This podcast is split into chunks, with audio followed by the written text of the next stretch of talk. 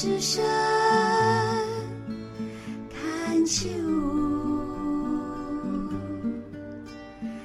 看秋。大家好，欢迎收听牵手之声 Can Cheers 网络广播电台。您现在收听的节目是米娜哈哈记事本，我是主持人米娜。我们现在进行到今天的第二个单元——花样女孩向前冲。在这个单元里面，由米娜继续来跟大家聊聊天。刚刚在第一个单元《米娜小日子》里面有聊到，就是米娜为什么会接触到广播，然后广播是一个很棒的事情，因为它可以让你练习你的表达能力。相信大家就是在生病的过程中，都会多少做出一些改变，可能是工作，可能是不管是职场，不管是未来的方向，都会做一些改变。有的是自愿的，有的不是。我们知道现在在工作上，很多人因为留职，就是有的人可以留职停薪这样，但有些人却因为就是没办法在本来的工作上面继续就是升任这个职位，或是公司有一些安排这样子。那有一些状况就是。展现了新的能力，我觉得这是我看到很多的，这是很厉害的事情。像是呃转职到一个自己有兴趣的工作，不管是去教学啊，我们很多病友之后都成为了绘画老师，或是成为瑜伽老师。我觉得这个对病友来说，对女孩们来说都是非常激励的事情。好的，那除此之外，也有一群病友是他本来就是非常厉害的专业人士，然后呢，在这个专业人士。的就是身份之外，他确诊了，这样，然后怎么样去就是在这个过程中做消化，然后走向人生的下一段路呢？今天我要推荐一本书，一本新书，在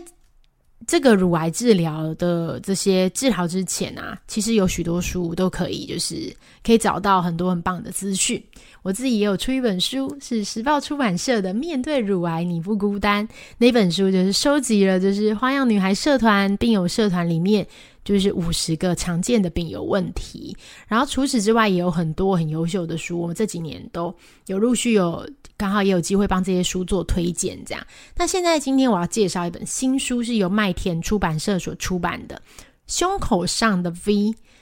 由陈玉茹所著的陈玉茹的人生考题哦，陈玉茹这个名字啊，就是呃，有一些朋友并不陌生。陈玉茹她是一位就是作家，然后他的人生就是他是四十岁才开始写作，这个我觉得对我来说是一个觉得很棒很厉害的事情。我自己生病了这几年之后，然后我现在四十岁了。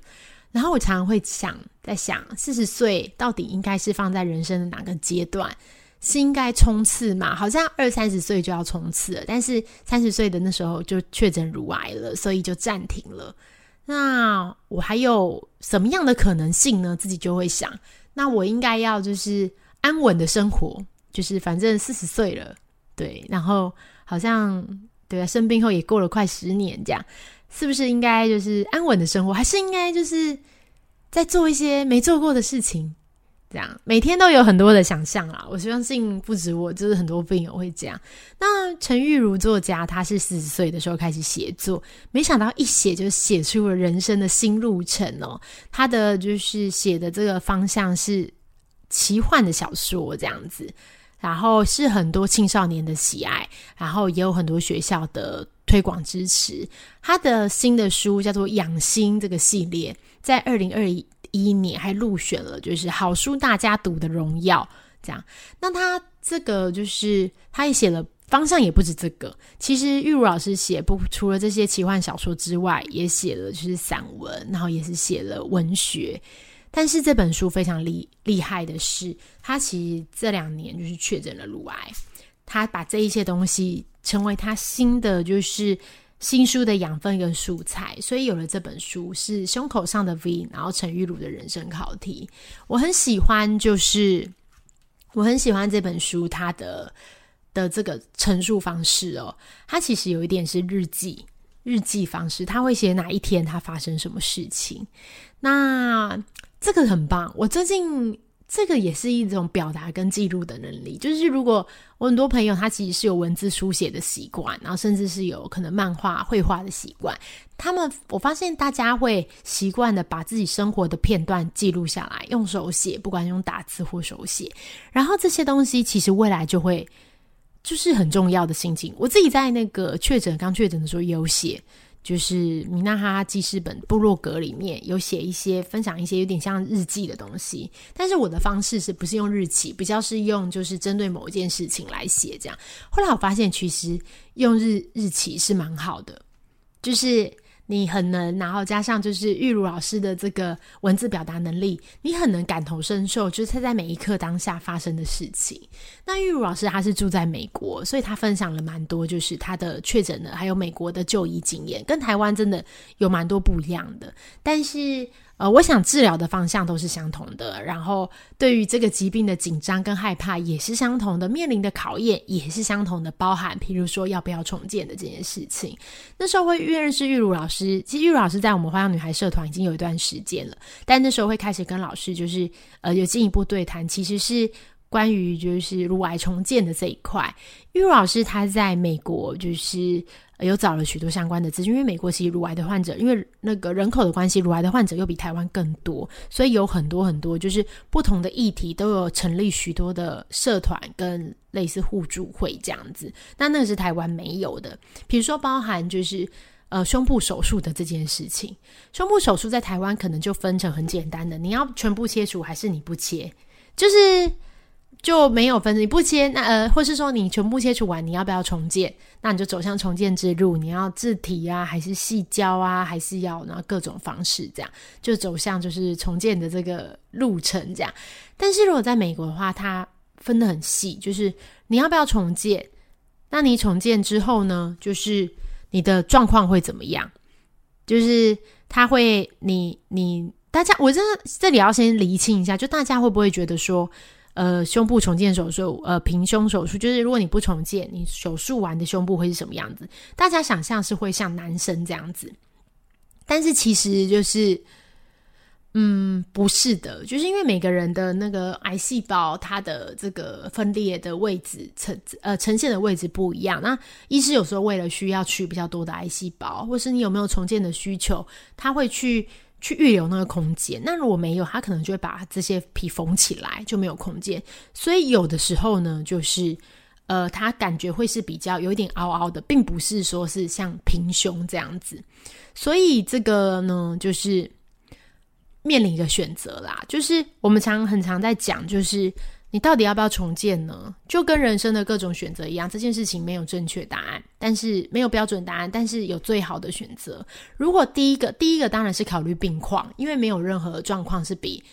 活下来更重要的。简单来说就是这样。如果你的状况，医生说，哎，不行，你要赶快治疗，你没办法重建，然后也许你再问第二个医师，他的想法也一样，那。如果是我，就也会选择就是要先保命，因为保命才是最重要的。但是对于其他的部分，我们会期待就是未来有更多的药物跟手术的方式。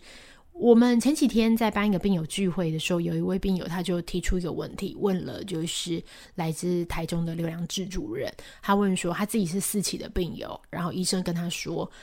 呃，你现在用的药物就是目前最好的药物、最新的药物了。那这个药物的。呃，这个可以持续你生命稳定的时间，大概目前是一年，这样。那这位病友还在一年之中，但他就问医师说：“一年，那一年后呢？是不是表示我我我现在就要开始做准备？也许我一年后我就必须放弃我的生命？这样？”那那时候刘医师刘主任他提了一个，就是我觉得很棒的回答。他说：“我们其实就是看当下。我我们今天回答问题的时候，就是看当下。”今天这个药物它提供的这个呃存活率或是无病期很高的是在一年的期间，我们看统计数字是这样，大部分的人也是这样。你在这个一年内，可是，一年之后呢，不代表结束，因为一年之后你不知道同样的药物有没有新的研究，或是说有没有新的药物产生，这个其实真的是非常重要的。所以就跟手术一样，我们当下也许会觉得自己走投无路，没有选择，可能当下选择重建的方式没有很多，可是并不代表未来的医疗技术不能重建。但是如果你有重建的需求，会有重建的想法，这件事情跟冻卵一样是不可逆的，就是因为有时候你如果要重建，医师要预留一个手术的空间，所以你一定要在手术之前跟医生讨论好，说你到底想不想重建。我们今天的任何前提都是建立在。你要重建也可以，不重建也可以，真的是都可以的。只是说，你你能够面对就是不重建这件事情嘛？然后，呃，玉茹在这个部分就做了很多的，就是在那个时候的心路历程，我觉得真的很棒诶。玉茹就是有讲了，就是后来玉茹也跟我讨论，成立了一个社团，叫做就是呃平胸不重建的社团，希望可以去交换，就是。呃，这些平胸不重建的选择，因为其实并不应该用负面的态度来看不重建的这件事情。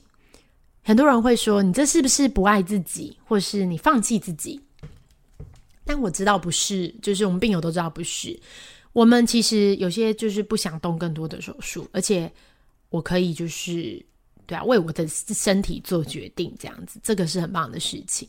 然后呢，也可以在就是育儿书里面找到一些新的名词，比如说还有讲到现在美国有一些就是呃一些新的名词，包含怎么样去平胸缝合，但是是讲求美感的。我觉得这个很棒，就是平胸就是不重建，虽然是不重建，但是我们还是要让就是可以让这个胸部的样子是好看的，而不是就是。不自己不喜欢的，我觉得自己要接受这件事情真的是很重要。然后爱自己，就是选择选择自己想要的方式，真的是这本书里面一个很重要的部分。那于老师也讲到，就是他其实在治疗过后做了很多很多的新的尝试跟选择。这样，那这本书很精彩，推荐大家就是已经可以在就是成品书店或是其他书店都买得到的，是麦田出版社胸口上的 V 陈玉茹的人生考题。这里就太多，因为太多太多可以说的，我们这边就留给大家，就是回去要记得，就是可以看看这本书哦，相信会给我们很多力量。我们这段节目进行到这里，我们等一下来再来继续聊聊天吧。